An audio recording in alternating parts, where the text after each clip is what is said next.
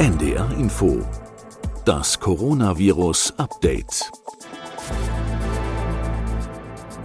Moin, hier sind wir wieder in der endemischen Phase, wie es aussieht. Wir waren lange ruhig, denn es war lange relativ ruhig rund um das Coronavirus. Wie ruhig? Das ist ein bisschen eine Frage der Perspektive. Denn vermutlich kennen wir das alle. Schon im Spätsommer konnte jeder es um sich herum beobachten. Die Kollegen, der Freund des Sohnes, der Schwiegervater. Mit einem Mal häufen sich wieder die Infektionen mit SARS-2.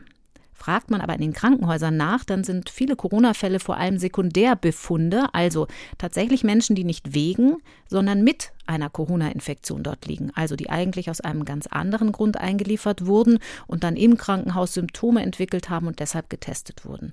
Natürlich gibt es immer wieder auch Patienten mit schwereren Verläufen, mit Lungenentzündungen, vorerkrankte Menschen also oder ungeimpfte, die komplizierte Verläufe haben. Aber die akute Bedrohung für die Allgemeinheit und die extreme Belastung des Gesundheitswesens durch das Coronavirus scheinen tatsächlich vorbei zu sein. Herzlich willkommen zu einer neuen Ausgabe unseres Podcasts. Mein Name ist Corinna Hennig. Es ist Montag, der 9. Oktober 2023. Kleiner Hinweis, wir haben diese Folge vor dem Wochenende aufgenommen. Virologen äußern sich optimistisch, was die Virusevolution angeht. Mal mehr, mal weniger zurückhaltend. Dazu zählen auch Christian Drosten und Sandra Ziesek, die wir natürlich immer mal wieder nach ihrer Einschätzung gefragt haben. Trotzdem stehen für viele noch Fragen im Raum eher nicht so sehr virologischer Natur, sondern immunologischer, nämlich was passiert nun mit uns, wenn wir uns zum zweiten, dritten, vierten Mal infizieren, mit uns und unserem Immunsystem?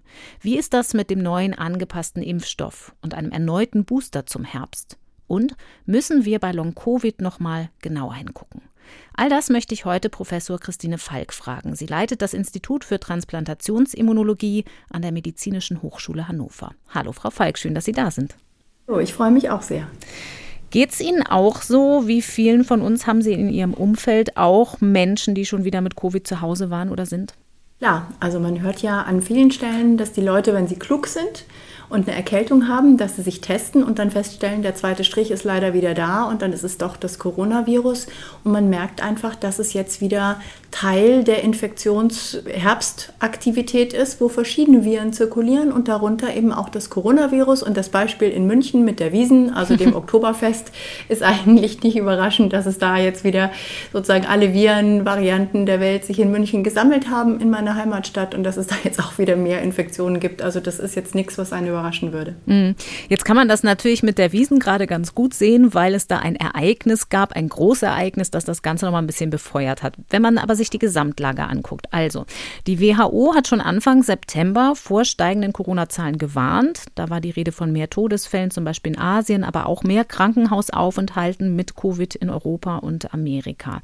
Wenn man sich dann aber hier in den Krankenhäusern umhört und umgehört hat in den vergangenen Wochen und auch mal die Daten aus dem Pandemieradar des Bundes Bundesministeriums für Gesundheit anguckt, dann geht der Trend in den meisten Bundesländern trotzdem schon wieder ein bisschen nach unten und auch die Viruslast im Abwasser sinkt.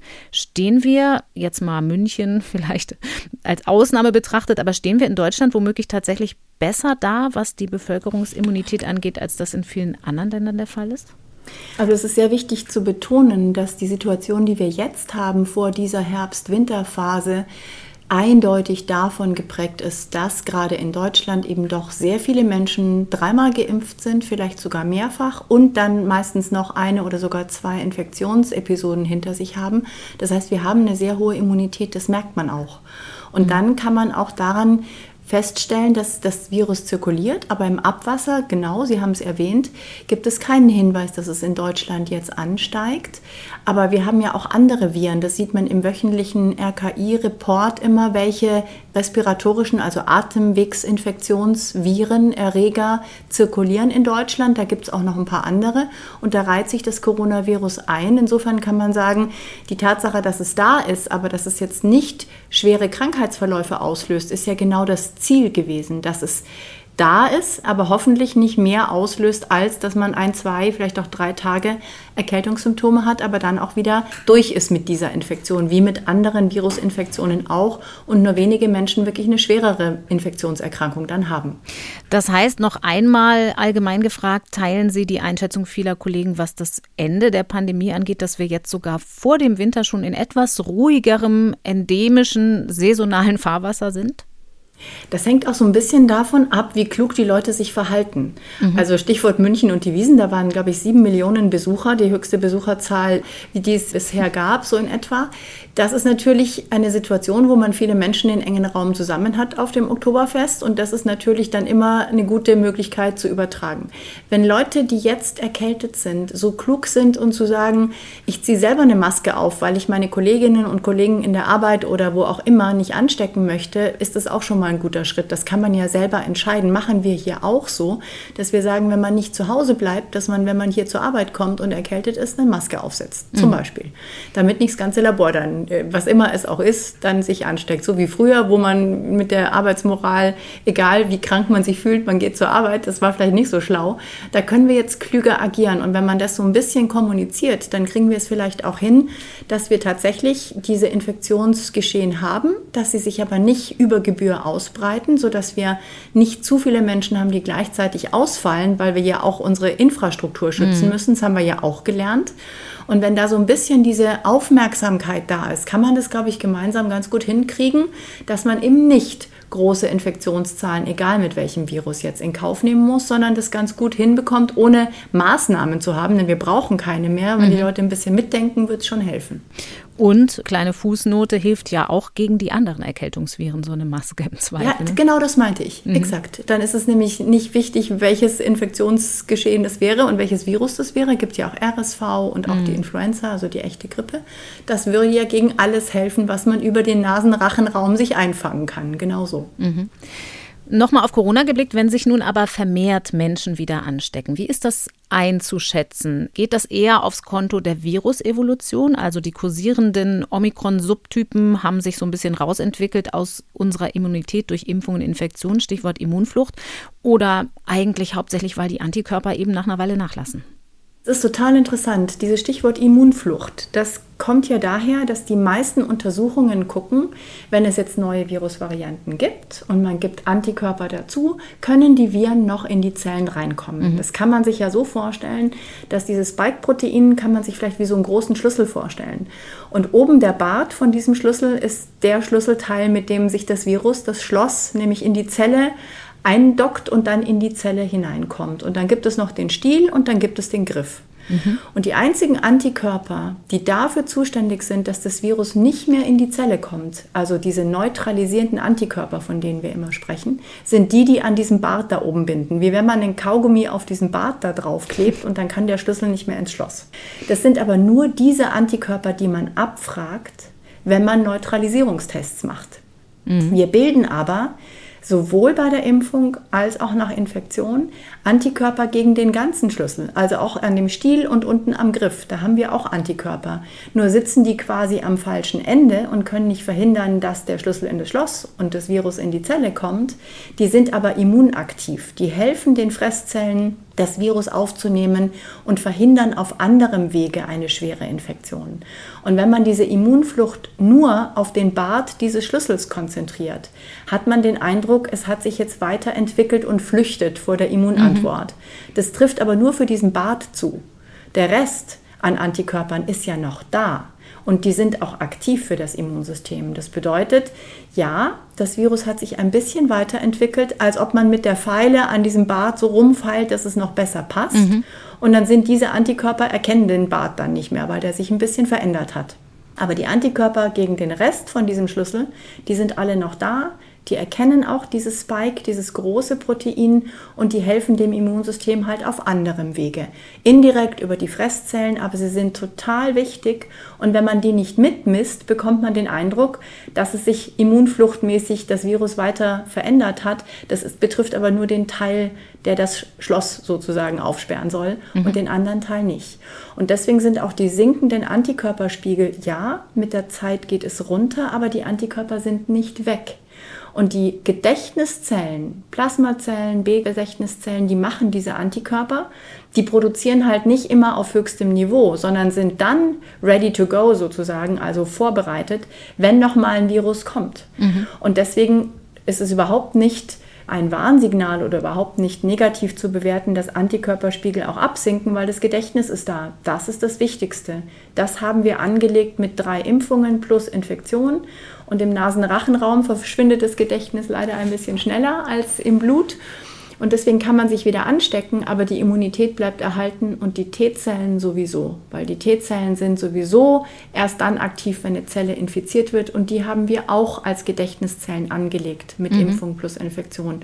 Und wenn man sich das mit diesem Schlüssel so ein bisschen überlegt, wie das mit der Immunflucht eben nur den Teil betrifft und der Rest der Immunantwort bleibt erhalten, kann man sich vielleicht ganz gut vorstellen, dass unsere Immunität sehr gut trägt.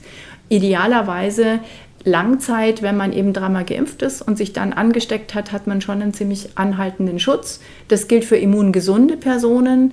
Und wenn man ein bisschen älter ist und vielleicht Medikamente braucht, immunsupprimiert ist, dann ist es nochmal eine andere Geschichte. Aber die immungesunden Leute, und das sind ja die allermeisten Leute, haben eine sehr robuste Immunität aufgebaut. Gilt das nach dem, was Sie sagen können, für alle Varianten, von denen wir wissen, dass sie gerade kursieren? Also ich habe mal beim Robert Koch Institut geguckt, die Datenlage ist ja jetzt nicht mehr ganz so dicht, es wird nicht mehr so viel sequenziert, aber Sandra Ziesek zum Beispiel sagt, es ist ein bunter Variantenmix, aber es ist alles immer noch Omikron. Und wenn man da mal guckt in die Daten des RKI, wie die das abschätzen, dann ist grob gesagt, die Hälfte der kursierenden Subtypen sind XBB-Sublinien, die andere Hälfte ist der Omikron-Subtyp EG5, das ist der, der unter dem Spitznamen Eris in den Schlagzeilen war. Können Sie das, was Sie jetzt allgemein formuliert haben, im Prinzip für all diese Varianten so sagen? Ja, das kann man ganz gut, wenn man sich anguckt, wo diese Veränderungen liegen, die die XBB und die mhm. ähm, E-Variante auszeichnen. Weil das ist ja so ein bisschen wie Malen nach Zahlen. Dieses Spike hat ja eine sehr schöne Struktur und jede Position hat eine Zahl, wie bei Malen nach Zahlen. Und dann können Sie gucken, wo sitzt denn die Veränderung, die XBB auszeichnet. Mhm. Und diese Veränderungen sitzen in den Positionen, die diese Bartstruktur im Schlüssel machen. Das heißt, sie sind im sogenannten S1-Domäne, also Spike 1-Domäne im vorderen Teil, also an dem Bart von unserem Schlüssel. Und dort sind sie halt genau an der Stelle, wo das Virus Kontakt hat zu dem ACE2-Rezeptor, über den es als Schloss in die Zelle reinkommt. Und auch die neuen Varianten, die jetzt in der Diskussion sind, haben in diesem S1-Teil des Proteins ihre Veränderung. Und der Stiel und der Griff, also das S2 Teil mhm. dieses Proteins, die haben sich eben nicht verändert. Und das ist genau das, was Sandra Ziesek auch sagt. Wir befinden uns in der Familie Omikron. Das ist also auch diese größeren Veränderungen im Vergleich zum Originalvirus. Und jetzt sind es ganz kleine punktuelle Veränderungen. Also wenige Aminosäuren mit der Pfeile nochmal den Bart ein bisschen verändert. Das ist das, was jetzt auch diese Varianten aufweisen. Für mich als Immunologin sagt das, das Virus hat sich sehr optimiert weltweit und zwar darauf hin, dass es gut infizieren kann und auch die unterschiedlichen Zellen im Nasen-Rachenraum infizieren kann. Aber es hat eben nicht die komplette Immunantwort unterlaufen, weil eben der Stiel und der Griff immer noch genau die gleiche Sequenz haben, wie das die Ursprungsviren auch hatten. Das heißt, rein forschungsmäßig gesehen müsste man dann besonders genauer hingucken, wenn es denn mal mehr Mutationen im S2 gäbe. Genau, wenn man sehen würde, es gibt neue Varianten, die an anderen Stellen auf einmal anfangen, sich zu verändern, mhm. dann wäre das nochmal eine grundlegende Veränderung, die möglicherweise noch mehr die Antikörper unterläuft. Und solange das oben in diesem Bartbereich bleibt, kann man sagen, ja, das ist dann diese Immunflucht, die dann berichtet wird, wenn man diese Neutralisierungsessays macht. Das ist sehr gut beobachtet, aber es beschränkt sich auf diesen Bereich und das ist eigentlich die gute Nachricht, dass es offensichtlich in den letzten Monaten dabei geblieben ist, dass da die Optimierung stattfindet, plus die Immunflucht an der Stelle, aber eben keine generelle Immunflucht. Möge es bitte so bleiben. Jetzt haben Sie eben schon die neueren Varianten angesprochen. Da gab es ja kurz mal Schlagzeilen um die Variante BA2.86. Pirola hat ein kreativer Forscher sie getauft, weil man gesagt hat, da gibt es besonders viele Mutationen im Spike-Protein. Auch da reden wir von S1, aber es ist genetisch so ein großer Sprung, dass es da am Anfang tatsächlich Sorge gab. Auch die Virologen und Virologinnen geäußert haben. Jetzt ist diese Variante aber schon ein paar Wochen unterwegs und scheint irgendwie keinen Wachstumsvorteil zu haben. In Deutschland ist sie, soweit ich weiß, erst eine Handvoll mal nachgewiesen worden, vorbehaltlich der Aussage, dass Daten nicht ganz so aussagekräftig sind, wie als noch mehr sequenziert wurde. Aber der Trend ist vielleicht trotzdem klar. Das heißt, Sie würden sagen, das bleibt vielleicht eine Fußnote, BA286? Das ist eben immer diese Frage, das ist eine Art Wettstreit mhm. zwischen den Virusvarianten unter sich. Wer setzt sich durch? Omikron war extrem erfolgreich und jetzt versuchen noch sozusagen Familienmitglieder von Omikron sich noch mehr zu verbessern und durchzusetzen. Aber selbst wenn da noch mehr Veränderungen passiert, dieses große Spike hat 1273 Aminosäuren, das sind wie Perlen auf so einer Perlenkette aufgereiht. Und in dieser S1-Domäne gibt es schon über 30 Veränderungen, die zu Omikron geführt haben. Und dann gibt es nochmal und on top obendrauf mehrere, die dann eben diese Untervarianten geben, diesen Strauß, von dem Sandra Ziesek gesprochen mhm. hat. Trotzdem sind große Bereiche immer noch von der Sequenz und den Perlenketten da Bereichen identisch. Und die Immunantwort ist Gott sei Dank sehr breit auch gegen diese Bereiche gerichtet, gerade die T-Zellen, die ganz unterschiedliche Bereiche erkennen können. Und das ist so von unserer immunologischen Perspektive aus immer wichtig, dass wir eine robuste, langanhaltende und stabile Immunität gegen diese Bereiche haben auf der T-Zellseite. Dann kann nämlich eine Infektion primär in Kauf genommen werden, aber die zweite Abwehrlinie der T-Zellen, die greift dann und verhindert, dass es eine schwere Erkrankung gibt. Und mit diesem Gegner muss sich das Virus auseinandersetzen, wenn wir jetzt mal die Gegner umdrehen sozusagen. Das Virus hat auch einen Endgegner, das sind nämlich immunisierte Leute. Mhm. Und da muss das Virus auch erstmal schaffen, unsere Abwehrlinien zu überwinden. Und wenn es die erste Abwehrlinie genommen hat und kommt den Antikörpern, schlüpft durch und kann trotzdem noch infizieren, haben wir unsere T-Zellantwort und auch noch angeborene Immunmechanismen, die dann verhindern, dass das Virus sich ausbreitet. Deswegen tun sich die Varianten zum Glück jetzt echt schwer, sich nochmal als eine Dominante durchzusetzen. Und man merkt ja, es versucht es sozusagen. Aber unsere Gegenwehr ist offensichtlich ziemlich gut, sodass es nicht so einfach ist, für eine Variante jetzt nochmal so einen durchschlagenden Erfolg zu haben. Und diese Schutzwallfunktion mhm. durch Impfung und Infektion wollten wir ja haben. Und es ist gut zu sehen, dass es nach dem, was wir jetzt an Daten haben, offensichtlich trägt. Das war ja das, worauf alle hingearbeitet haben. Jetzt haben wir aber pauschal bisher fast nur von der Immunantwort gesprochen. Das schließt ja bei den meisten Menschen von uns zweierlei ein, weil es um die Hybridimmunität geht, die sogenannte. Also viele sind mindestens dreimal geimpft, wenn sie Risikopersonen sind, hoffentlich noch ein viertes Mal und haben sich möglicherweise ein, zweimal seitdem infiziert.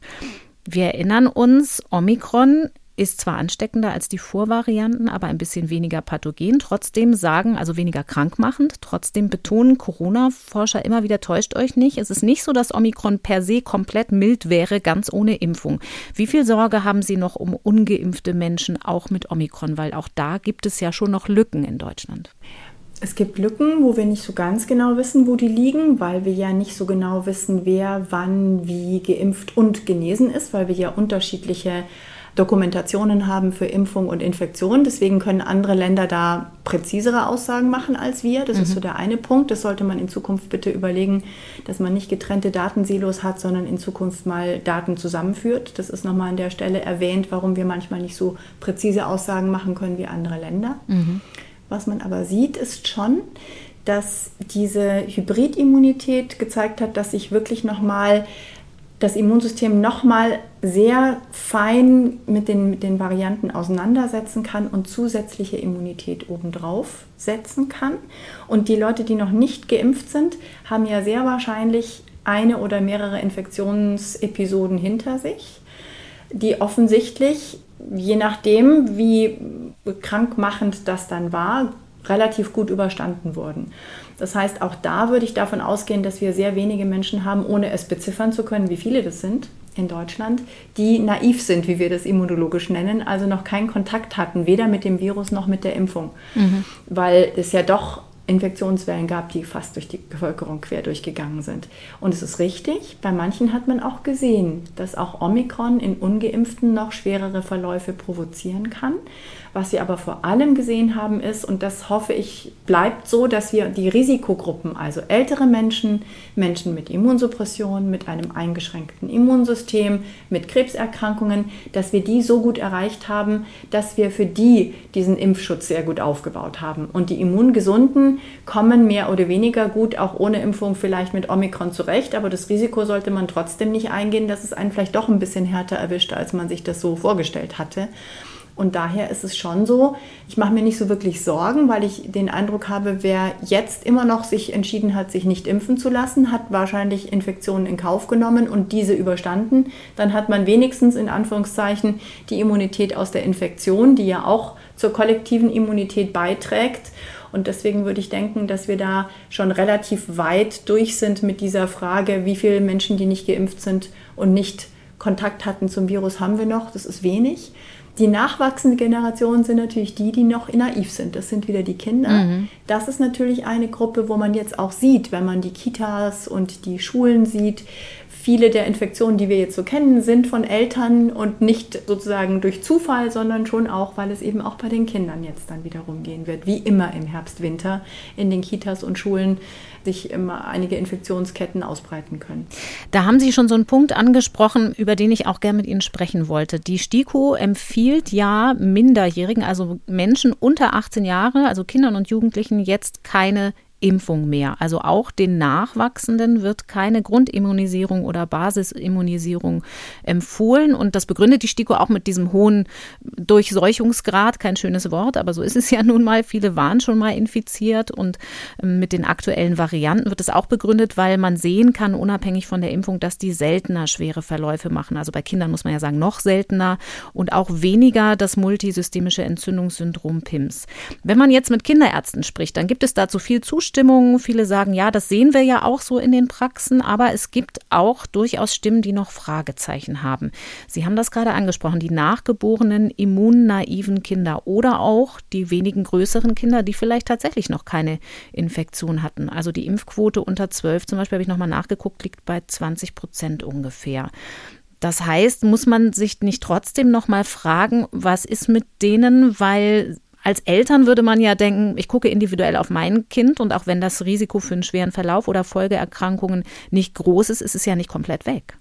Ja, das ist schon richtig. Und die STIKO hat ja auch nicht gesagt, dass man nicht impfen soll, mhm. sondern die STIKO-Empfehlung sagt, dass es nicht generell empfohlen wird. Mhm. Es steht aber drin, dass zum einen Kinder, die ein höheres Risiko haben, doch schwerer zu erkranken, dass die geimpft werden sollen, dass Kinder, die im Umfeld einer Person sind, die möglicherweise einen schwereren Verlauf haben könnte und Kinder, bei denen sozusagen das Einvernehmen mit Ärzten, Ärztinnen und den Eltern ist, geimpft werden können. Das heißt, es ist ja nicht so, dass die STIKO sagt, man soll nicht impfen. Mhm. So sollte man diese Empfehlung auch nicht verstehen, sondern es ist eben in dieser Risiko-Nutzen-Abwägung, wie Sie es genau gesagt haben, sieht man bei den Erwachsenen, dass der Nutzen der Impfung, über die Nebenwirkungen Postwag können wir gerade noch sprechen, aber generell der Nutzen höher ist als das Risiko, durch eine Impfung eine negative Wirkung zu haben. Und es ist vor allem ganz klar, dass eine Impfung schützt vor einem schweren Verlauf. Das war ja immer das Ziel der Impfung. Bei den Kindern, weil sie, wie Sie gesagt haben, weniger schwere Verläufe haben, mhm. ist diese Nutzen-Risiko-Abwägung eine andere, weil es weniger schwere Verläufe hat. Und man sagt, deswegen kann man quasi nicht rechtfertigen, dass man jetzt diese Impfung generell empfiehlt. Mhm. Dennoch ist es nicht der Umkehrschluss, man soll gar nicht impfen, sondern man soll sich mit den Kinderärztinnen und Kinderärzten in die Diskussion begeben und überlegen, ist es für mein Kind vielleicht doch sinnvoll zu impfen, aus unterschiedlichen Konstellationen, die sehr individuell sind. Und das können die Eltern, wenn sie unsicher sind, mit ihren Kinderärztinnen und Kinderärzten ja dann besprechen. Mhm. Also kann man durchaus, wenn man möchte, die Kinder auch impfen lassen. Und es macht Sinn, sich das gut zu überlegen und vor allem mit den Ärztinnen und Ärzten zu besprechen. In der Vergangenheit hatte die STIKO, ich glaube, das war bei der ersten Impfempfehlung für die Kinderimpfung, als ja noch zunächst für Risikokinder, wie nach wie vor für vorerkrankte Kinder, gibt es ja noch eine Impfempfehlung, das empfohlen wurde. Da war so ein, so ein bisschen mehr Ermutigung, ein Angebot im Zweifel zu nutzen in den Formulierungen mit drin. Jetzt kann man ja, es zeigen ja auch Studien, dass man bestimmte Risikokonstellationen nicht immer vorhersagen kann, weil es manchmal genetische Faktoren gibt, die eben noch nicht gut genug erforscht sind. Ist das etwas, was man trotzdem sich immer noch mal wieder auf Wiedervorlage legen muss, das zu beobachten, wenn die Forschung da weiter voranschreitet, ob man nicht die nachgeborenen Kinder trotzdem noch mal ein bisschen mit ein bisschen mehr Ermutigung sozusagen zur Impfung in den Blick nehmen sollte? Es ist tatsächlich so, dass diese Frage etwas ist, wo ich versuchen würde, gerne den Kindern und den Eltern Argumente zu geben, dass sie selber entscheiden können, wie man das generell vielleicht versuchen sollte, anstatt zu sagen, lasst euch impfen oder nicht, mhm. zu sagen, hier sind die Daten, das ist die Ausgangslage. Es sind weniger schwere Verläufe, das ist richtig, aber dennoch gibt es Konstellationen, wo eine Impfung sinnvoll ist und wir haben gelernt, dass die Impfung wenig Nebenwirkungen hat, vor allem auch bei den Kindern und Jugendlichen, dass man natürlich gucken muss, dass man diese ganze Frage, wie viel Nebenwirkungsrisiko hat man, dass man das nicht unterschätzt. Aber da gibt es ja den Bericht vom PI, die allein die Meldung der möglichen Nebenwirkungen und dass man dann trotzdem sagt, generell kann man sehr wohl sagen, dass die Impfung in den seltensten Fällen einen Effekt hat, den man nicht möchte. Und wenn man eine Konstellation hat, wo man trotzdem sich überlegt, dass es sinnvoll sein könnte, ein Kind zu impfen, weil es selber eben die Konstellation hat oder die Familienkonstellation ist, kann man das eben machen. Und diese Möglichkeit, dass die Leute selber verstehen, wie sie sich ihr individuelles Risiko und diesen Risikonutzen Einschätzung, wie sie die selber sich erarbeiten können, wäre für mich was, was mir ganz wichtig wäre, weil dann können die Eltern und die Kinder auch mittragen, warum sie sich so oder so entscheiden mhm. und dann auch sagen können, ich habe gute Gründe, warum ich mein Kind impfen lassen möchte, weil wir der Ansicht sind, dass es in dieser Konstellation sinnvoll ist und weil man sieht, dass die Impfung sehr gut wirkt bei den Kindern. Sie haben ja, haben ja sehr gute Antikörper, das haben wir hier auch gemessen äh, mit einer Kooperation mit unserer Kinderklinik dass tatsächlich auch die Antikörper und auch die T-Zellen gerade bei den Kindern halt sehr gut ansprechen, wenn die geimpft werden. Mhm. Sie haben eben schon das Sicherheitsprofil angesprochen. Mein letzter Stand war, es gibt ja dieses gewisse Myokarditis-Risiko, insbesondere bei Jungs nach Beginn der Pubertät, also ein erhöhtes Risiko für eine Herzmuskelentzündung nach der Impfung, aber muss man immer dazu sagen, nach der Infektion auch, da auch wohl ein bisschen höher. Wie ist es bei jüngeren Kindern? Da ist nach wie vor nichts Relevantes aufgetaucht in großer Zahl, oder? Also wenn man diesen Bericht des Paul-Ehrlich-Instituts, wo die Verdachtsfälle ja gemeldet werden, dann sieht man, dass es wirklich sehr seltene Ereignisse sind. Ähm, und diese Herzmuskelentzündungen, das war ja tatsächlich etwas, wo man sehr genau hingeguckt hat weltweit, weil mhm. ja auch in Israel tauchte das ja zum ersten Mal auf, dass es da ähm, Fälle gab, wo man den Eindruck hat, es ist höher, als es sonst wäre. Das hat sich aber jetzt auch durch die nicht mehr ganz so hohe Zahl von vielen Menschen, die gleichzeitig geimpft werden, wie das Risiko sich tatsächlich darstellt, kann man jetzt anders abschätzen als in der Phase, wo wir sehr viele Impfungen von sehr vielen Menschen in kurzen Zeiträumen haben, wo man sieht, dass auch die seltensten Ereignisse dann eintreten. Mhm. Hat man jetzt wieder eine Situation, wo man eben sagen kann, es ist sehr selten. Dadurch ist das individuelle Risiko gering. Und die Häufung ist dann eben nicht mehr in dieser zeitlichen Nähe. Und man kann, wie das auch sehr schön dargestellt ist, diese spontanen Meldungen bei den Nebenwirkungen in diesem Bericht auf der Seite 2 sieht man, dass es wirklich sehr selten ist. Und dass dann auch, wenn man den Eindruck hat, es ist eine Nebenwirkung mit den Kinderärzten auch sehr gut dagegen vorgehen kann, weil das ja eine Entzündung ist, die sich quasi über die Impfung Richtung Herz bewegt hat und die kann, sowas kann man sehr gut einfangen, indem man zum Beispiel eben ähm, Steroide gibt, wo man das Immunsystem einmal kurz dämpft, mhm. damit es da nicht aus dem Ruder läuft. Das heißt, man kann das sehr gut auch wenn man aufmerksam ist, kann man das Risiko nochmal reduzieren, indem man eben versucht, genau festzustellen, wenn da was ist, was irgendwie sich komisch anfühlt, dass man das auch tatsächlich ähm, rechtzeitig behandeln kann. Mhm.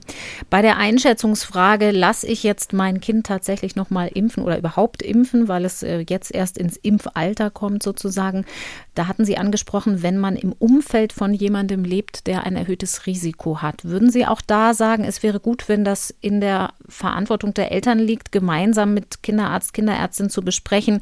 Wir sind vielleicht ziemlich eng mit den Großeltern, die sind über 80 und haben jetzt aber kein COPD oder einen schweren Diabetes, sondern sind einfach Risikogruppe, weil sie älter sind. Würden Sie auch da sagen, ja, das kann man vielleicht gemeinsam so besprechen, dass man sagt, das macht da auch Sinn? Also generell ist es eben so, diese Frage impfen, ob jetzt nochmal ein angepasster Impfstoff, wann sollte man das tun und das bei Kindern oder Erwachsenen, ist es generell, wäre es für mich wünschenswert, wenn die Leute mit den Ärztinnen und Ärzten selber entscheiden und sagen, das ist die Konstellation, die Kinder sind so und so alt, die Konstellation ist mit den Großeltern oder ein, ein Familienmitglied, das eine Erkrankung hat, wo man das Risiko reduzieren möchte, dass man sich nochmal infiziert oder die Person infiziert, transplantierte wäre so der Klassiker sozusagen mhm. in der Konstellation, dass man sich selber nochmal überlegt, wie stehen wir als Familie da in unserem Umfeld und um dann zu überlegen, macht es Sinn? Und das gilt für die Kinder einmal, weil dann kann man nämlich sich gut überlegen, hat es Gründe dafür zu impfen zum Beispiel. Mhm. Und bei den Erwachsenen ist es so, dass man eben auch sagen kann, ab 60 Jahren gibt es ja die Empfehlung mit den angepassten Impfstoffen. Die kann man auf jeden Fall wahrnehmen. Und dann kann man auch noch mal zusätzlich sagen, gibt es denn auch da in dem Umfeld Krebspatienten und Patientinnen oder Transplantierte, Leute mit Immunsuppression?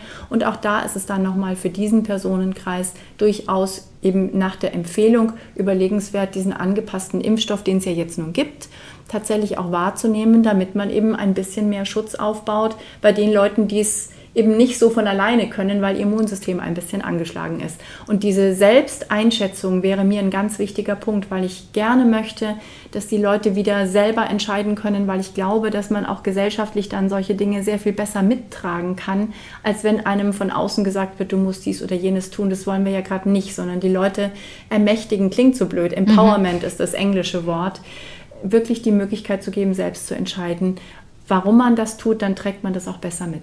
Setzt aber auch voraus, dass die Kinderärzte und Ärztinnen und auch die Hausärzte sich selber das auch genauso nehmen, gemeinsam mit den Patienten zu sagen, ich sage nicht, STIKO empfiehlt nicht, ich möchte das eigentlich deshalb nicht machen. Ich glaube schon, dass auch die Hausärzte und Ärztinnen gemerkt haben, dass dieser Umgang nicht so ganz einfach ist und dass diese Kommunikation mit den Patientinnen und Patienten ein wichtiger Aspekt ist, mhm. um ein bisschen gemeinsam eine Entscheidungsfindung zu treffen. Das können vor allem die Ärztinnen und Ärzte sowieso, dieses Shared Decision Making, wie man das neu hochdeutsch ausdrückt, also diese gemeinsame Entscheidungsfindung, eh schon praktizieren. Das sind vor allem Onkologinnen und Onkologen, wo es auch ganz wichtig ist, die Patientinnen und Patienten halt mitzunehmen.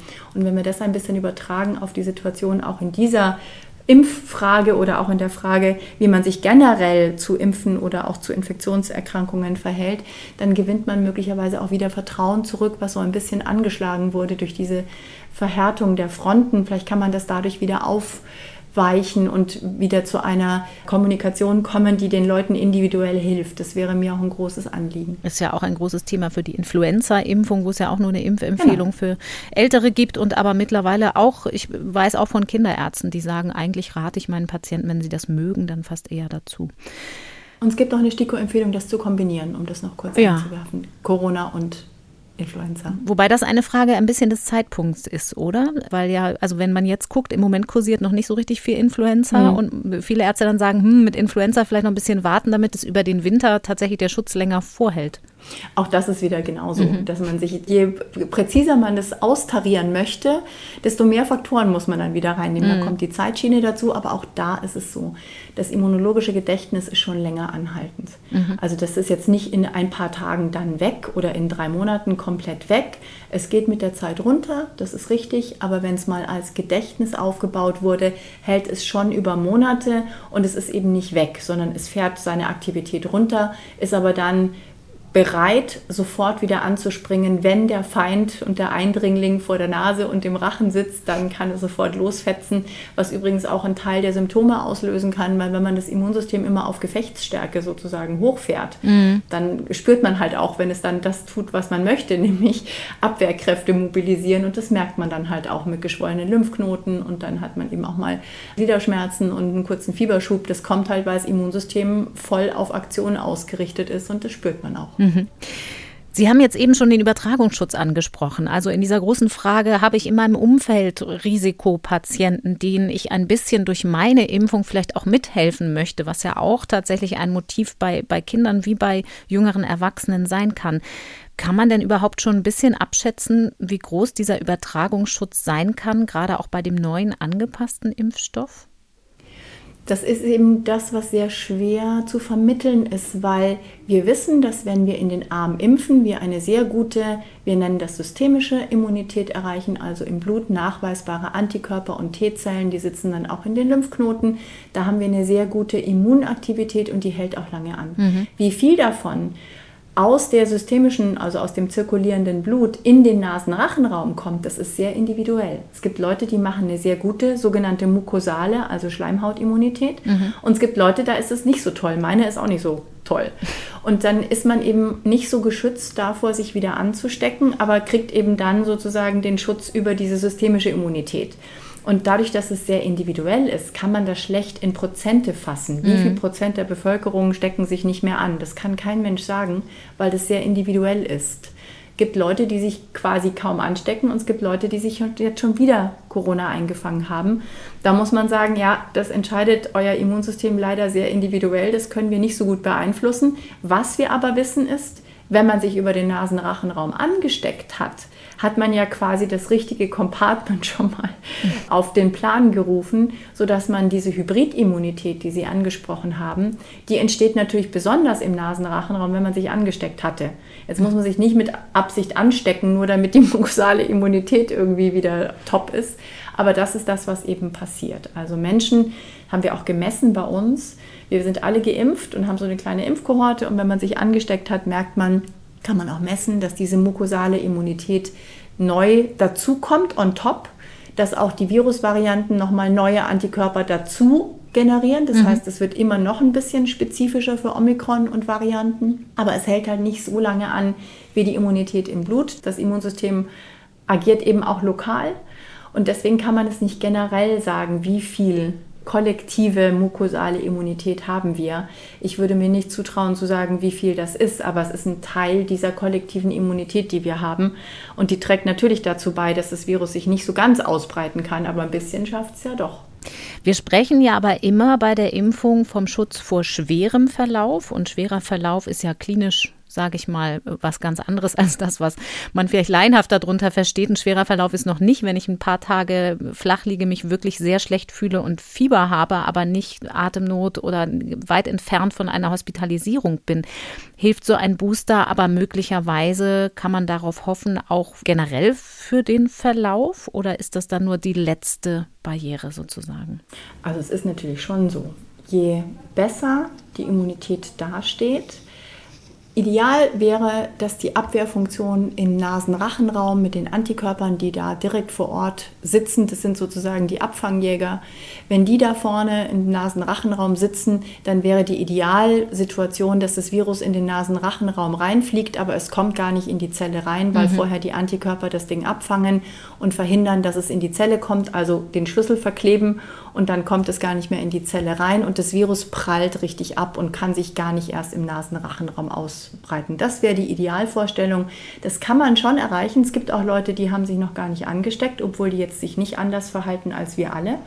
Die haben wahrscheinlich genau diese Abfangjäger in ausreichender Menge immer noch vorliegen. Und das sind, gibt ja viele Leute, die noch gar nicht infiziert waren. Das mhm. gibt es ja schon. Und dann ist die nächste Stufe sozusagen, wenn die Viren doch durchschlupfen können, dann nehmen die den Nasenrachenraum in Beschlag und können da die Zellen infizieren.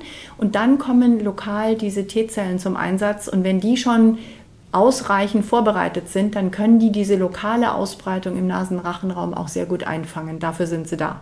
Die machen dann ein paar Zellen kaputt. Das ist leider der Effekt, den Killerzellen so an sich haben. Da gehen dann auch ein paar Zellen kaputt, die regenerieren aber wieder. Das ist die zweite Abwehrlinie. Und das haben wir ziemlich gut erreicht. Mhm. Und das immer wieder aufzufrischen ist gar nicht zwingend notwendig, weil die Immungesunden mit drei Impfungen und Infektionen, da ist sozusagen ausreichend Abwehrtruppe vor Ort um wirklich den Abfangjägern zur Seite zu stehen, wenn doch ein paar Viren infizieren sollten. Das sind dann diese typischen Erkältungssymptome, die man ein, zwei Tage hat und dann ist gut. Mhm. Und dann diese schweren Verläufe, das ist eher etwas, was sich dann entwickelt, weil diese beiden Abwehrfronten nicht so gut funktionieren und das Virus sich doch weiter in die Lunge vorarbeiten kann und dann wieder eine schwerere Lungenentzündung entsteht. Und da hat es meistens dann Zusatzrisikofaktoren, die das begünstigen. Also zum Beispiel eben, wenn das Immunsystem nicht so gut arbeiten kann oder Medikamente genommen werden müssen, die verhindern, dass es so agiert, dass das Virus sofort abgefangen wird. Und das sind so die Konstellationen, wo man gerne verhindern möchte, dass es da nochmal zu schweren Verläufen kommt. Auch hier, die Transplantierten sind mir natürlich besonders wichtig, mhm. weil die haben ja durch ihre Medikamente wirklich ein nicht so gut funktionierendes Immunsystem, damit ihr Organ nicht abgestoßen wird. Und für die ist es besonders wichtig, dass man das Umfeld auch mitschützt. Das heißt, die aktuelle STIKO-Empfehlung ist kein Nice to have, sondern ist wirklich nochmal ganz relevant für bestimmte Gruppen. Wir haben jetzt immungesund öfter gesagt. Es gibt ja aber auch eine Gruppe von Menschen, die sind immungesund und haben trotzdem ein erhöhtes Risiko grundsätzlich für viele Dinge, nämlich Schwangere.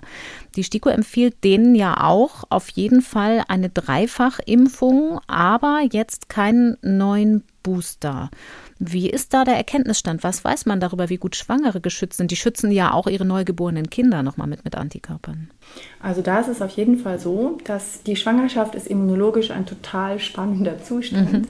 weil ja da durch den Fötus und durch die väterlichen Anteile ja quasi körperfremde Anteile in diesem mütterlichen Körper sind und das Immunsystem das auch merkt und natürlich verhindert wird, dass da dieses entwickelnde Leben abgestoßen wird. Immunologisch ist das total spannend, weil das ein aktiver Prozess ist und es ist eben nicht selbstverständlich und es ist für uns Immunologen wirklich auch eine ganz spannende Konstellation. Und in dieser Situation ist es auch so, dass man sagt, wenn die schon idealerweise vor der Schwangerschaft die Frauen dreimal geimpft sind, dann haben die ja auch diesen guten Immunschutz.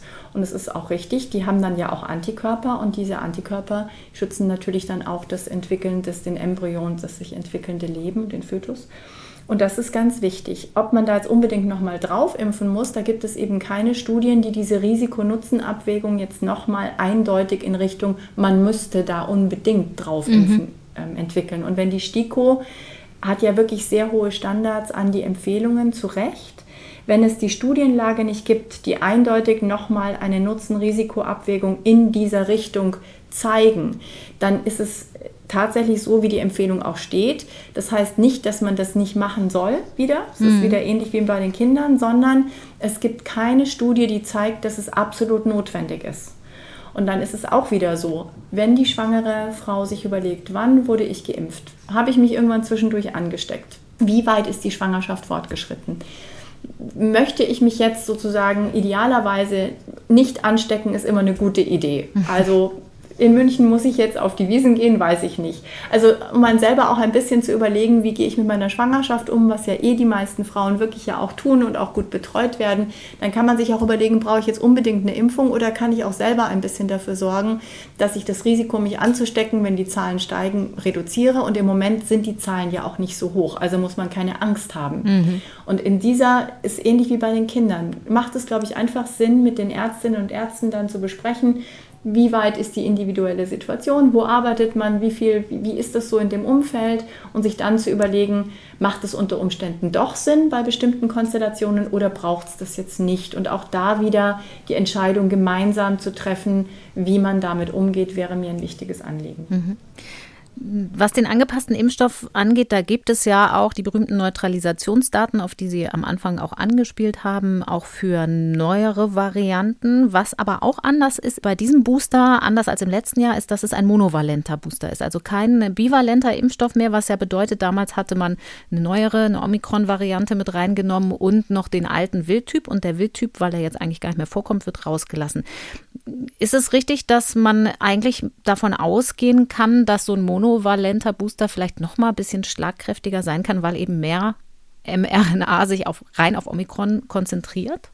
Also diese Frage mono oder bivalent war ja am Anfang in dieser Übergangsphase mit der Idee, dass man die Struktur unserer Schlüssel, den Wildtyp-Schlüssel sozusagen mhm. und den Omikron-Schlüssel, dass man dann gegen beide Schlüsselvarianten nochmal Antikörper durch den Booster nochmal verstärkt und auch ein Stückchen weit verbessert. Das Immunsystem kann sich verbessern. Das ist ziemlich genial, dass es wirklich nochmal passgenauere Antikörper basteln kann, aus denen, die schon da sind.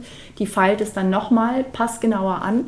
Da war die, die Entscheidung, dass man eben auch aus den Studien, zum Teil Tierexperimente, die man übrigens dafür auch braucht, zeigen konnte, dass das was bringt. Mhm. Inzwischen ist es ja wirklich so, die Omikron-Familie ist die, die weltweit sich durchgesetzt hat. Wieder möge es dabei bleiben, damit da nicht noch was anderes hochkommt. Und da ist es so, dass diese Veränderungen ja nicht den ganzen Schlüssel und nicht den ganzen Bart betreffen, sondern das sind wirklich so kleine Pfeilstellen, die man da jetzt hat. Das heißt, mit dem angepassten holt man trotzdem nochmal die, wie wir das nennen, Gedächtnisantwort hervor gegen die anderen Bereiche. Das heißt, es ist ja nicht so, dass man jetzt nur das Omikron-spezifische auslöst, wenn man mit einem angepassten Impfstoff mhm. impft, sondern man hat ja, wie gesagt, den ganzen Schlüssel, den Stiel und den Griff, der ist ja auch im Impfstoff dabei und diese Antikörper werden auch nochmal in ihrer Gedächtnisfunktion hervorgezaubert. Die kommen dann auch nochmal zum Einsatz und werden nochmal aktiviert. Also hat man mit dem angepassten Impfstoff die neuen Sequenzen mit der Idee, doch noch angepasstere, neue dazuzubringen. Aber die anderen, die vorher schon da waren, kriegt man ja auch nochmal geboostert. Also macht es durchaus jetzt auch Sinn, nur den angepassten zu haben, weil die Unterschiede so riesengroß jetzt nicht mehr sind.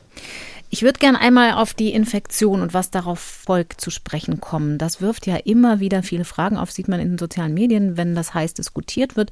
Wenn das Virus nun da ist und bleibt, endemisch ist, Sie haben es angesprochen, dann können wir uns natürlich trotzdem noch versuchen, in bestimmten Situationen selbst zu schützen gegen die Ansteckung. Aber im Prinzip nehmen wir als immungesunde Menschen ja in Kauf, dass wir uns immer mal wieder infizieren, wie mit anderen Erkältungsviren auch. Es kursiert immer wieder der Begriff der Alterung des Immunsystems durch ein eine Corona-Infektion. Das ist ja besonders für ungeimpfte, also nochmal Stichwort Kinder, auch möglicherweise von erhöhter Relevanz. Vielleicht können Sie überhaupt erstmal erklären, was mit dem Begriff gemeint ist. Mit dem Altern des Immunsystems ist die Beobachtung gemeint, je älter wir werden, desto mehr Infektionserkrankungen haben wir ja durchgemacht in unserem Leben. Mhm. Und als Kinder wachsen wir auf mit einem sich entwickelnden Immunsystem, das wir nennen die Zellen naiv. Die sind, die haben einfach noch kein Antigen gesehen. Das Immunsystem wird ja auf Vorrat aufgebaut aus dem Knochenmark und dann haben wir vorbereitete Zellen, die sind naiv, die haben noch kein Antigen gesehen, sind aber schon da und für den Fall, dass sie passend sind für ein spezielles Pathogen, also für einen Eindringling, können sie dann ganz speziell reagieren. Das sind dann wirklich so die ganz hochspezialisierten Einzelkämpfer, die dann da aktiv sind im Immunsystem. Das ist so genial, dass das Immunsystem ganz genau erkennen kann, wer ist der Eindringling und wie bekämpfe ich den. Mhm. Und im Normalfall funktioniert das ja auch und wir merken das gar nicht. Das Immunsystem arbeitet kostenlos für uns immer, ohne dass wir es merken. Und je älter wir werden, desto mehr von diesen naiven Zellen haben schon was gesehen als Antigen und in dieser Aktivität, die sie dann entfalten, entwickeln sie sich zu Gedächtniszellen. Die sind extrem wertvoll, weil die sind ja auch der Impfeffekt. Darauf bauen wir ja mit der Impfung auf, egal welche Impfung, dass die lange erhalten bleiben und für den Fall, dass genau dieses Antigen nochmal kommt, dann schon aktiv und vorbereitet sind, mhm. damit nicht erst von Null angefangen werden muss quasi. Und je mehr man eben Impfungen und Infektionen in seinem Leben erlebt, desto mehr Zellen haben sich von naive in Gedächtniszellen umgewandelt. Das heißt, die naiven werden mit dem Älterwerden weniger. Mhm. Und die Gedächtniszellen werden mehr. Und das kann man fast so eine Art immunologisches Alter im Blut bestimmen. Da sind wir natürlich alle immer ein bisschen jünger als der Pass. Aber im Prinzip kann man so schon, das Alter spielt da eine Rolle. Und was wir schon gesehen haben in den vielen Studien, die weltweit gemacht wurden, diese frühe Phase der Corona-Pandemie mit den ungeimpften, die sich angesteckt haben, da hat das Immunsystem richtig zu arbeiten gehabt, um mit dieser Virusinfektion klarzukommen. Mhm. Und da hat das Immunsystem echt gekämpft. Das kann man sehr gut messen. Das sind tausende Publikationen. Wir haben das auch gemessen. Warum das Virus so wahnsinnig das Immunsystem stimuliert hat, ist unklar. Wahrscheinlich, weil es wirklich sehr fremd war und ja auch von der Fledermaus übergesprungen ist und man eben merkt, dass es eben ein fremdes und neues Virus ist, wahrscheinlich. Aber dieser Kampf, der hat sich eben ausgedrückt darin, dass eben viele Zellen sich aus naive in Gedächtniszellen entwickelt haben. Und dadurch hat man schon gemerkt, dass man diesen Kampf messen kann. Das heißt aber nicht, dass generell das Immunsystem jetzt gealtert ist, sondern es zeigt, dass da eine echte Auseinandersetzung mit dem Virus stattgefunden hat. Mhm. Und bei jungen Menschen erholt sich das Immunsystem ja auch wieder weil neue Zellen aus dem Knochenmark gebildet werden. Die können also ihren Pool, gerade Kinder, können ihren Pool an naiven Zellen wieder neu aufbauen. Je älter man wird, desto weniger passiert das. Und auch deshalb hat man da einen Unterschied bei älteren Personen. Da ist das Knochenmark eben nicht mehr so aktiv und kann nicht mehr so viele neue Zellen herstellen. Und auch das ist ein Effekt des Alterns. Aber jetzt generell zu sagen, alle, die infiziert sind, altern vor, so kann man das nicht ausdrücken. Mhm. Also kann man auch nicht sagen, diese Befürchtung, das Coronavirus würde sich da nochmal anders verhalten als andere Viren und zu schnell dafür sorgen, dass sich dann zum Beispiel Gedächtniszellen zu stark spezialisieren und für andere Viren nicht mehr empfänglich werden, gerade bei Kindern? Generell gibt es keine Daten, die darauf hinweisen, dass man das so generell formulieren sollte. Mhm. Aber die Messungen, die wir gemacht haben, zeigen einen Riesenunterschied, ob die Menschen sich infiziert haben und ungeimpft waren oder ob eben nach der Impfung so eine Infektion stattfindet, weil die Impfung halt auch verhindert, dass da so wahnsinnig viele Zellen neu aktiv werden müssen, weil wir ja so viele haben, die Spike erkennen mhm. und die schon sehr viel abfangen. Und deswegen ist die Immunantwort grundsätzlich natürlich eine ganz andere, ob man geimpft ist, dann ist es nämlich nur gegen Spike, oder ob man sich ansteckt. Da sind ja noch 30 andere Proteine, wo man dann nochmal mehr Aktion auslöst. Und je geimpfter man ist, desto weniger müssen die anderen aktiv werden, weil man das eben vorher abfangen kann. Das ist eben dieses Verhindern des schweren Verlaufes, hat eben diese immunologische Komponente und deswegen würde ich das so generell auf gar keinen Fall sagen. Mhm. Aber trotzdem, die Auseinandersetzung mit dem Virus, wenn man nicht geimpft ist, ist halt schon eine substanzielle. Das konnte man sehr gut messen. Das heißt, wenn Sie von der frühen Phase der Pandemie sprachen vorhin, wo man das besonders extrem sehen konnte, was das Immunsystem da zu kämpfen hatte, dann ist der entscheidendere Unterschied die Impfung oder kommen die Varianten da schon auch noch mal dazu, die sich ja jetzt eben verändert haben? Also der starke Einfluss der Impfung, den kann man sehr gut sehen, weil einfach in Studien gezeigt wurde, aber auch in der generellen Bevölkerungssituation, wie gut die Impfung tatsächlich auch trägt und verhindert, dass es eben wirklich schwere Verläufe gibt. Das ist ja sowohl epidemiologisch als auch immunologisch sehr gut belegt. Mhm. Und dann kommt dazu noch, dass Omikron eben nicht so eine hohe Krankheitslast wie Delta hat. Zum Beispiel Delta war aggressiver, das haben auch die Kliniken deutlich gesehen an den Zahlen an Patienten, die da wirklich schwerere Erkrankungen und Lungenentzündungen hatten. Mhm. Und diese beiden Dinge kommen dann zusammen und gemeinsam haben sie und wie stark welcher Effekt ist, da würde ich jetzt keine Studie kennen, die das so genau herausarbeitet, aber diese beiden Dinge arbeiten zusammen für uns als Gesellschaft sozusagen, dass wir eben jetzt eine tragende Immunität haben, die uns generell ganz gut schützt und zusätzlich ein Virus, das sich nicht durch wahnsinnige Aggressivität auszeichnet und auch hier wieder möge es bitte so bleiben. Mhm. Es gibt ja aber auch noch andere Folgen bzw. Risiken, die es nach einer Corona-Infektion geben kann. Da gab es zum Beispiel eine große Studie an Veteranen des US-Militärs, die ich in Erinnerung habe, die in Nature Medicine erschienen ist und die gezeigt hat, dass es dort ein deutlich erhöhtes Risiko für kardiovaskuläre Erkrankungen gab nach einer Corona-Infektion, also Erkrankungen des Herz-Kreislauf-Systems, Herzinfarkt, Schlaganfall, sowas.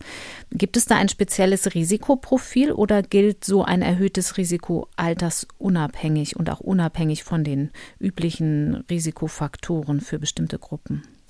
Da gab es unterschiedliche Studien dazu. Und auch da ist es wieder so, dass es sehr schwer ist, individuell für jeden Menschen zu sagen, wie hoch jetzt das Risiko für mhm. einen selbst wäre.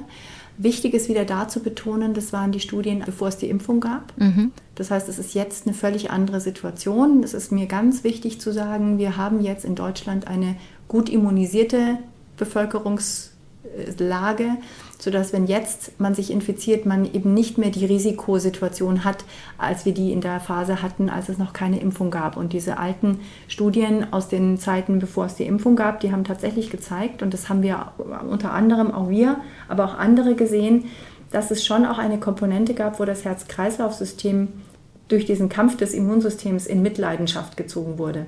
Auch das ist wieder ein sehr individuelles Geschehen, aber es gab eben die Klassiker, die Herz-Kreislauf-Probleme haben. Das ist ja normalerweise Übergewicht, kardiovaskuläre Risikofaktoren, unter anderem auch das Rauchen und andere Dinge mehr, die dann eher eine Herz-Kreislauf-Erkrankung möglicherweise mit beeinflussen könnten. Das waren auch die Faktoren, die dann auch im Zuge einer Infektion dann dazu geführt haben, dass da ein höheres Risiko war, dass tatsächlich auch das Herz-Kreislauf-Risiko mehr war. Das gab auch gut untersuchte Fälle, wo man gesehen hat, dass die Gefäße in Mitleidenschaft gezogen wurden und dass vor allem die ganz feinen Gefäße nicht mehr so durchlässig waren und quasi ein bisschen verstopft, könnte man fast sagen, mhm. waren, was auch eine Folge der Virusinfektion war, die zum Teil auch diese ganze Blutgerinnung mit beeinträchtigt hat. Und dieses alles vor der Impfung. Und daher kamen auch diese Studien durchaus zu einer Bewertung, dass für gerade Herz-Kreislauf-Erkrankungen nach so einer Infektion möglicherweise ein höheres Risiko besteht, vor allem wenn man grundsätzlich höhere Risiken hat für Herz-Kreislauf-Erkrankungen. Mhm. und hat viel mit Fettstoffwechsel und ähnlichen Dingen zu tun.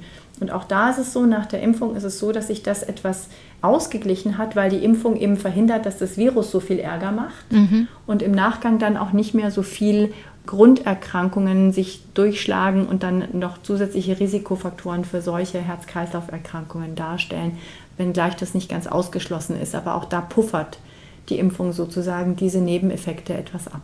Das ist aber auch was, was man von anderen Infektionen, Virusinfektionen auch genau. kennt, oder? Bei der Influenza zum Beispiel. Wenn man eine Influenza-Impfung hat, dann senkt man damit das Risiko. Genau. Und das hat was damit zu tun, dass eben das Immunsystem, dem Immunsystem ist es quasi egal, was für ein Eindringling da ist. Die Mechanismen sind ja fast immer sehr ähnlich. Mhm und richten sich immer nur spezifisch gegen den Feind. Aber was da passiert, ist ja vom, vom Prinzip her sehr ähnlich und deswegen kann sowas auch in anderen Infektionserkrankungen mit entstehen und deswegen hat man auch diese Effekte bei anderen Infekten. Genau. Ein weiterer Punkt, der sich hartnäckig hält. Eine offene Frage für viele ist, was passiert eigentlich mit Mehrfachinfektionen mit dem Risiko für Long- bzw. Post-Covid? Da hält sich hartnäckig das Gerücht, mit jeder Infektion steigt das Risiko, also gewissermaßen kumulativ. Was ist dazu zu sagen und spielt da auch die Impfung wieder eine Rolle? Also genau, es gibt unterschiedliche Studien dazu. Es gibt zum Beispiel eine, finde ich, ganz hilfreiche Auswertung der AOK in Niedersachsen. Die haben sich die Fälle angeguckt, die als Long-Covid gemeldet wurden von den Ärztinnen und auch aus den Krankenhäusern. Und zwar bei den Personen, die arbeitsunfähig waren aufgrund der Long-Covid-Erkrankung. Und das war am Anfang, bevor es die Impfung gab, waren das ungefähr eben diese 10 Prozent, die man da hatte. Die kursieren ja auch immer noch. Das war aber wieder die Phase vor der Impfung. Und das waren dann aber Menschen, die innerhalb von drei Monaten, vier Monaten zumindest so weit sich wieder aufgerappelt haben sozusagen und so weit wieder einigermaßen fit waren, dass die wieder arbeiten konnten. Ich würde nicht sagen, dass die gesund waren, weil die Krankenkassen können ja nicht sagen, wie gesund die Leute sind, aber sie arbeiten dann wieder. Mhm. Und man kann an diesen Krankenkassendaten in Niedersachsen ganz gut verfolgen, dass als die Impfung kam, waren das weniger prozentual, die dann krank gemeldet wurden aufgrund dieser, es gibt so eine Definition für Long-Covid, mit der das gemeldet wird. Und dann war es noch weniger, als Impfung und Omikron zusammenkamen. Mhm. Also auch da wieder würde man sagen, Impfung plus Omikron haben das Risiko gesenkt, dass man nach einer Infektion dann an Long-Covid erkrankt, was nicht heißt, dass es gar nicht mehr vorkommt, aber es ist deutlich weniger. Und wir hatten gestern so eine Long-Covid-Konferenz hier über unser COFONI, Corona-Forschung Niedersachsen-Netzwerk hier an der MHH. Und da hat wieder Dr. Peter von der AOK Niedersachsen das nochmal erwähnt, dass ihre Auswertungen durchaus diesen Effekt zeigen und dass nur wenige, also unter 1%, wenn ich das richtig in Erinnerung habe, wirklich Langzeit Folgen haben und nicht arbeitsfähig sind, da sprechen wir von mehr als sechs Monaten. Und um die muss man sich wirklich auch kümmern, weil das auch Menschen sind, wo möglicherweise verschiedene Dinge zusammenkommen, die Long-Covid ausmachen. Aber das Gros der Menschen, die Long-Covid haben, die brauchen durchaus Betreuung, die muss man ernst nehmen mhm. und sollte versuchen herauszufinden, was verursacht diesen Zustand, dass man sich so wahnsinnig schlapp fühlt. Und es ist ja furchtbar, wenn man das Gefühl hat, man kommt gar nicht mehr auf die Beine zu versuchen herauszufinden, wie man den Leuten helfen kann, um sie möglichst schnell wieder auf diesen aufsteigenden Ast zu bringen und auch zu sehen, ob man wirklich medikamentös was machen muss. Das ist ein großes Forschungsfeld, weil es eben nicht klar ist, dass man jetzt mit einem Medikament den Zustand sehr schnell verbessern kann. Deswegen brauchen wir die Forschung. Aber die Fälle sind zum Glück wenige, aber um die muss man sich wirklich kümmern und den Leuten vor allem auch Strukturen geben, wo sie sich hinwenden können, damit die sich nicht so alleine gelassen fühlen. Hat sich das Risikoprofil für die wenigen sehr schweren Fälle denn eigentlich verändert? Eine Zeit lang hieß es ja, es sind vor allen Dingen Frauen, ältere Frauen, also mittelältere, sage ich mal, die genau. man da sieht. Ich weiß aber, dass äh, Tobias Welt Malte, der Pneumologe an der, bei Ihnen an der MHH, es mir gesagt hat, zumindest so anekdotisch, sieht er auch vermehrt viel jüngere Frauen in der Ambulanz mittlerweile. Genau, es gibt verschiedene Gruppen, die man dann sieht. Die Ambulanz hat ja hier mehrere hundert Patientinnen und Patienten untersucht. Wir haben auch einen Teil immunologisch untersucht ähm, mit der Ambulanz von Herrn Belte und den Kolleginnen und Kollegen zusammen. Und da sieht man schon, es ist mehr Frauen als Männer und das Alter ist tatsächlich so zwischen 35 und 55 sind viele, also gar nicht so die ältere Gruppe, sondern durchaus so das Mittelalter, mhm. würde ich das jetzt nennen, Bei Alter muss man immer ein bisschen vorsichtig sein. Aber so diese Gruppe in den besten Jahren, sagen wir es so. Und da sieht man tatsächlich, dass es häufiger schon auch Frauen sind. Und dann macht es durchaus einen Unterschied, ob die Personen vorher mal im Krankenhaus waren wegen Covid, also wieder aus der frühen Phase herauskamen. Die haben wir uns genauer angeguckt. Da sieht man, dass sich diese Immunverschiebung durch die Infektion, die ohne Impfung ziemlich heftig war, durchaus länger erhält. Oder waren es Personen, die nur leicht erkrankt waren und trotzdem Long-Covid haben? Da sind möglicherweise andere Mechanismen dann am Werke. Und deswegen ist diese Gruppierung, haben wir auch gestern diskutiert, gar nicht so einfach. Aber es ist wichtig, dass alle Leute sich Gedanken darüber machen, wann geimpft, wann haben sie sich angesteckt, wann sind die Symptome aufgetaucht, damit man versucht, das ein bisschen in einen zeitlichen Zusammenhang zu bringen, mhm.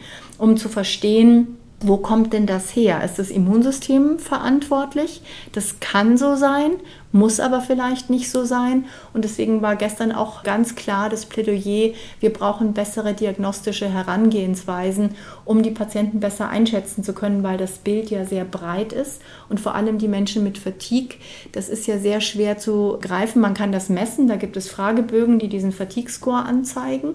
Aber was dahinter steckt, ist nicht so leicht herauszufinden. Und dafür brauchen wir eben die Forschung, weil es ja sehr unbefriedigend ist für die Leute, wenn man sagen kann, ja, sie haben so einen Fatigue-Zustand Zustand, aber wir können Ihnen nicht genau sagen, wie man den therapeutisch angehen würde. Mhm. Und da muss man tatsächlich daran forschen. Und das war Ihr Ausgangsstatement.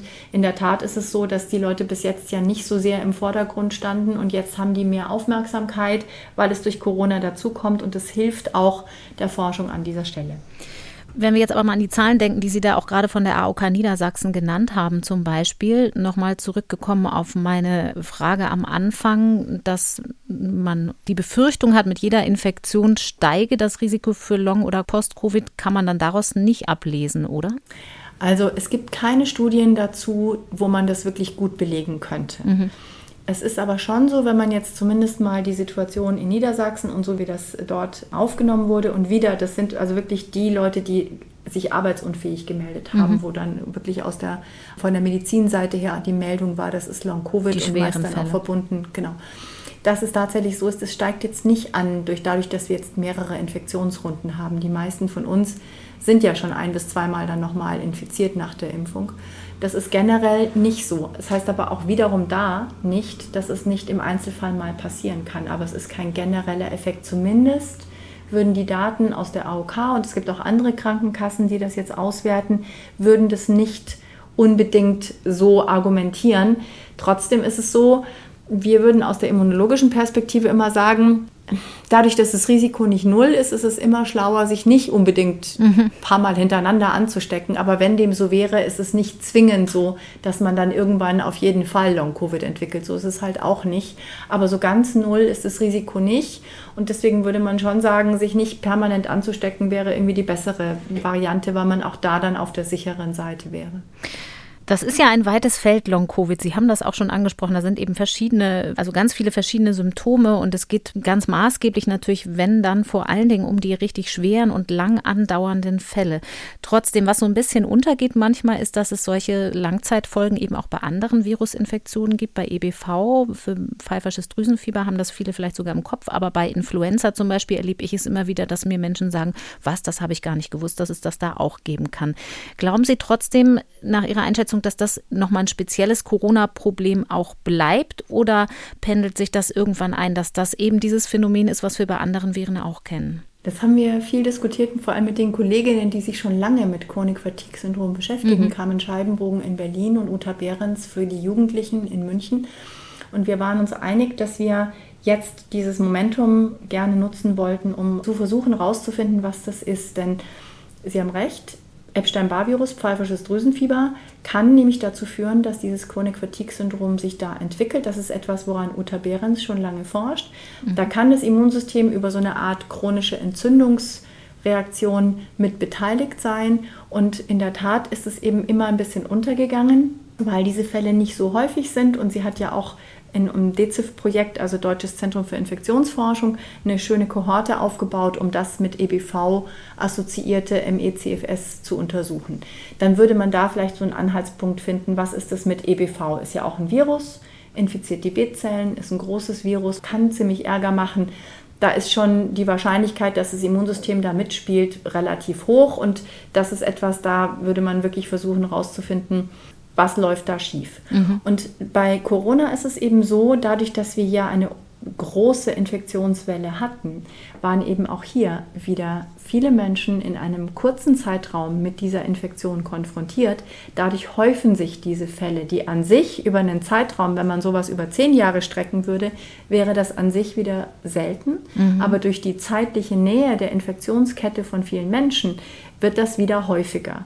Und dadurch hat man eben gesehen, dass auch da diese Long-Covid-Symptomatik früh ja schon von den Patienten quasi auch aufmerksam gemacht wurde. Hier ist was, wir kommen überhaupt nicht mehr auf die Beine.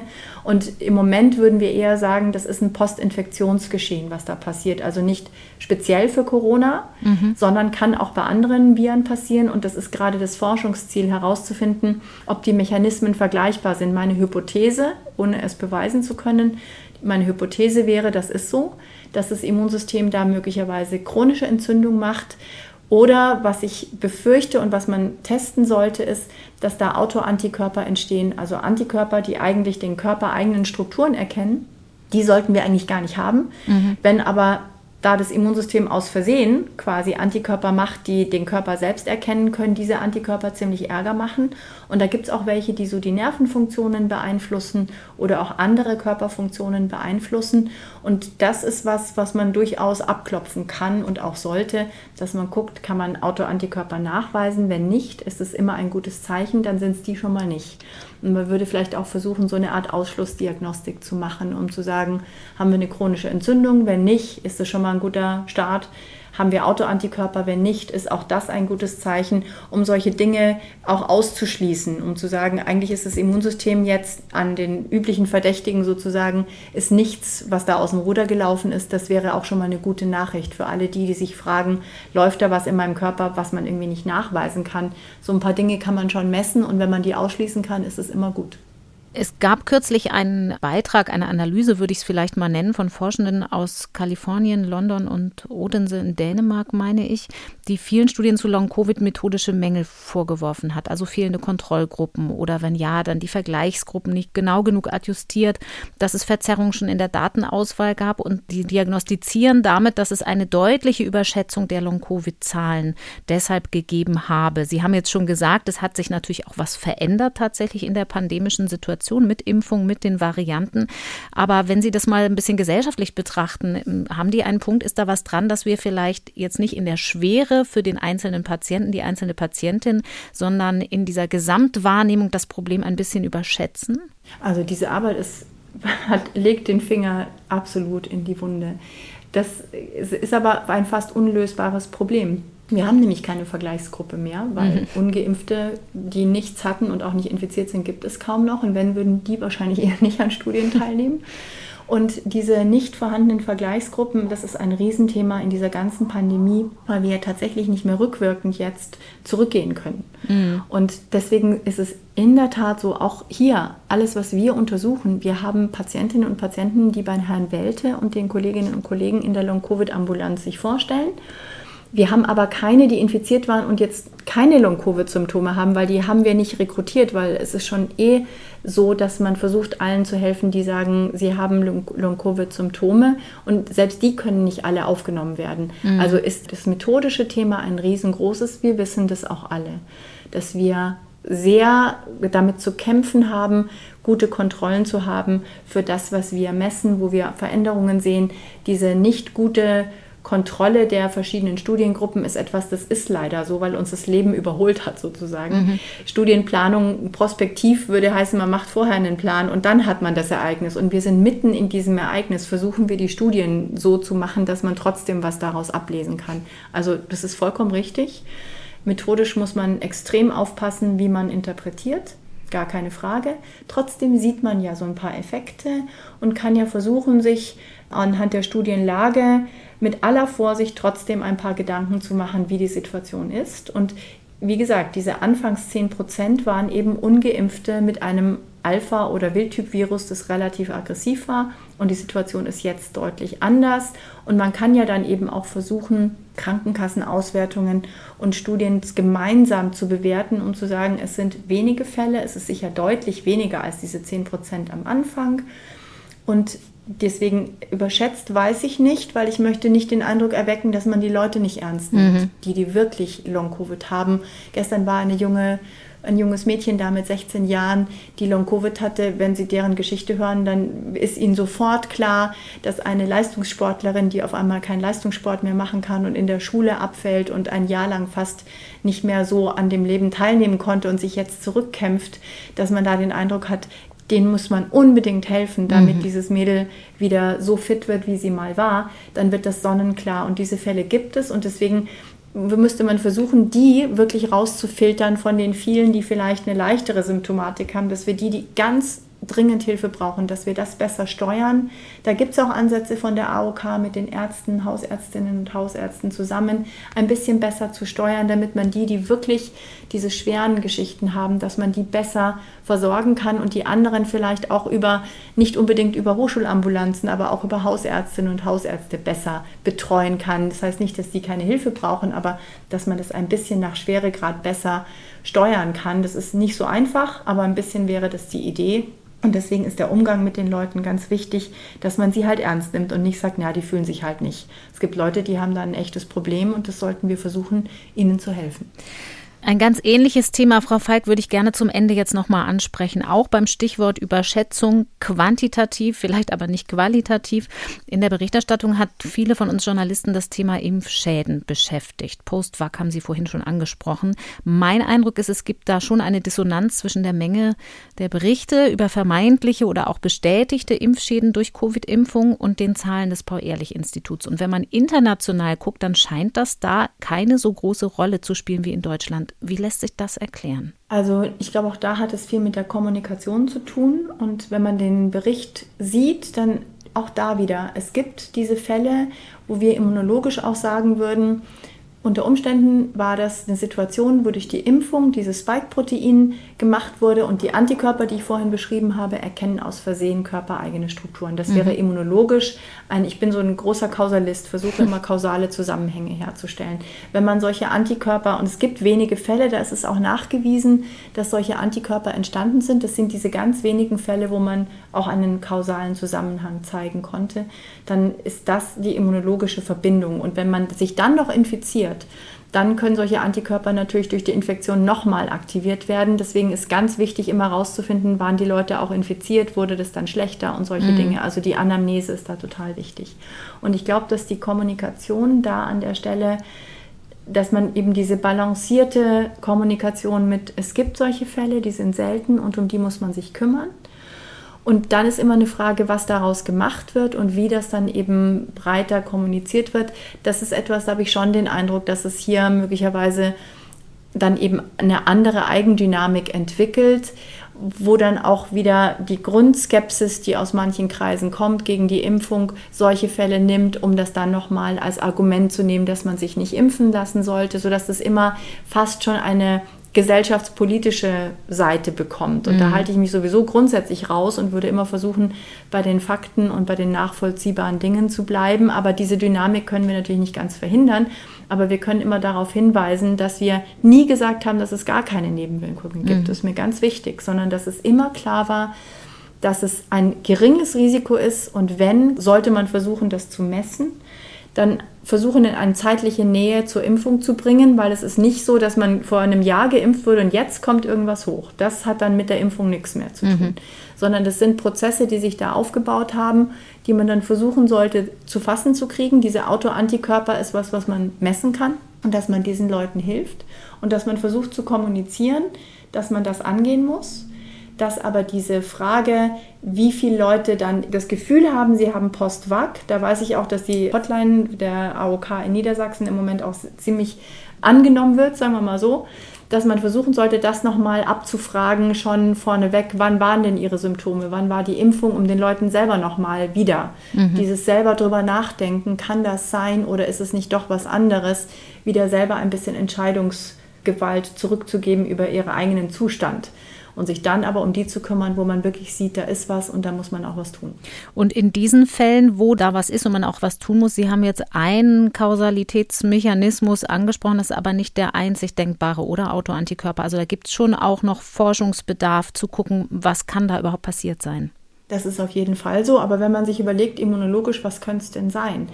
Was man mit der Impfung gemacht hat, ist, man hat RNA oder Vektor. Vektor war ja dann relativ schnell erledigt, also hauptsächlich mhm. RNA, genau. Und wir hatten ja wirklich dann die mRNA-Impfstoffe. Da kommt die mRNA und dann wird das Protein gebastelt, das Spike. Also kann es hauptsächlich was mit dem Spike zu tun haben, weil die RNA wird abgebaut oder mit dieser Entzündung, die ein bisschen diese Co-Stimulation, wie wir es nennen, das Immunsystem braucht ja so ein bisschen so einen Kick, damit es anfängt, Antikörper mhm. zu machen.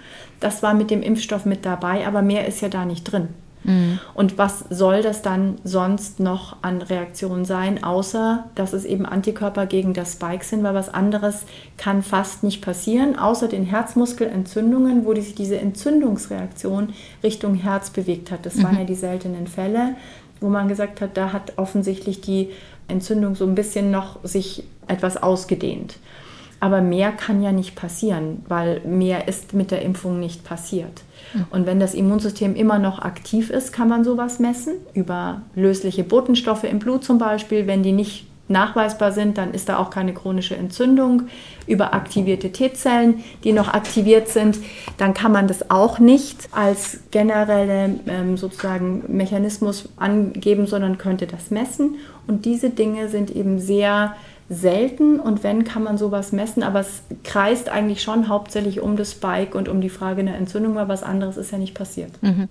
Ein Impfschaden ist ja ein sehr seltenes Phänomen, aber durchaus kein neues. Also wenn man jetzt mal drauf guckt von dem, was wir wissen, was Impfungen generell angeht, bewegt sich das bei den Covid-Impfstoffen in der Größenordnung in Relation, wie es bei anderen Impfstoffen auch passieren kann? Das ist das, was man nach den Zahlen im Moment so sagen kann, ja. Mhm. Mich hat kürzlich die Frage erreicht, eine allerletzte noch dazu, äh, warum bei dem angepassten Impfstoff, der jetzt verimpft wird als neuer Booster, eigentlich keine neuen Sicherheitsfragen sich stellen. Also warum man eigentlich davon ausgeht, dass hier keine bisher nicht beobachteten Nebenwirkungen auftreten können. Können Sie das einmal kurz für Laien erklären? Da könnte man den Schlüssel wieder nehmen, mhm. weil der Schlüssel ist so viel identisch mit dem Ursprungsimpfstoff dass da nur dieser Mini-Anteil oben an dem Bart sich verändert hat mit den angepassten Impfstoffen. Der. Rest ist tatsächlich die identische Sequenz, die identische Produktion, die identische Verabreichung mit diesen kleinen Nanopartikeln, die so wie Fetttröpfchen sind, damit die RNA in die Zelle kommt. Und diese Dinge haben sich nicht verändert, sondern es ist nur ein Teil dieser Sequenz. Es ist also kein neuer Impfstoff, sondern der Bart wurde nochmal angepasst von unserem Schlüssel und mhm. der Rest von dem Schlüssel ist so geblieben. Frau Feig, abschließend eine Frage, in der ich noch mal einen Ausblick wagen möchte beim Thema Impfen. Wenn wir jetzt wissen, dass die STIKO gut überlegt sagt, bevölkerungsweit ist keine Auffrischimpfung nötig, sondern eben nur für Risikogruppen. Wir wissen ja aber, dass es bei anderen Impfungen durchaus alle paar Jahre sinnvoll erscheint, weil wir ja eben auch gelernt haben, dass eine Immunantwort nachlassen kann im Laufe der Zeit. Sie haben uns das noch einmal erklärt, wie es sich mit der zellulären Immunantwort auch verhält bei der Covid-Impfung. Die die gegen schwere Verläufe hilft.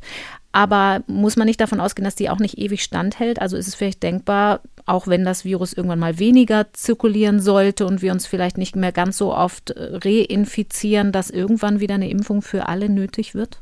Also ich kann nicht in die Glaskugel der Zukunft blicken und sagen, wie sich das Virus vielleicht doch nochmal verändert. Das heißt, es hat eine Komponente, wie das Virus mhm. möglicherweise sich entwickelt. Das können wir nicht ganz ausschließen. Im Moment ist es stabil, toi, toi, toi, aber das wäre so eine Möglichkeit, wo man tatsächlich nochmal anders denken müsste, aber im Moment sieht es nicht danach aus. Und das andere ist, wir wissen natürlich nicht, weil wir die Langzeitdaten noch nicht haben, wie das in zwei, drei Jahren mit der Immunität aussieht, ob sie dann so weit absinkt, dass man dann fast wieder bei Null, man wird nicht ganz bei Null starten, weil das Gedächtnis ist schon da, aber fast bei Null. Das wäre dann vielleicht auch nochmal eine Situation. Aber auch da, was wir brauchen, ist wie für die anderen Atemwegsinfektionen auch ein Überwachungssystem, also dieses Surveillance, die haben wir ja mit Praxen und Kliniken, mhm. die einsenden, dann weiß man, wenn die Leute krank sind, welches Virus war das.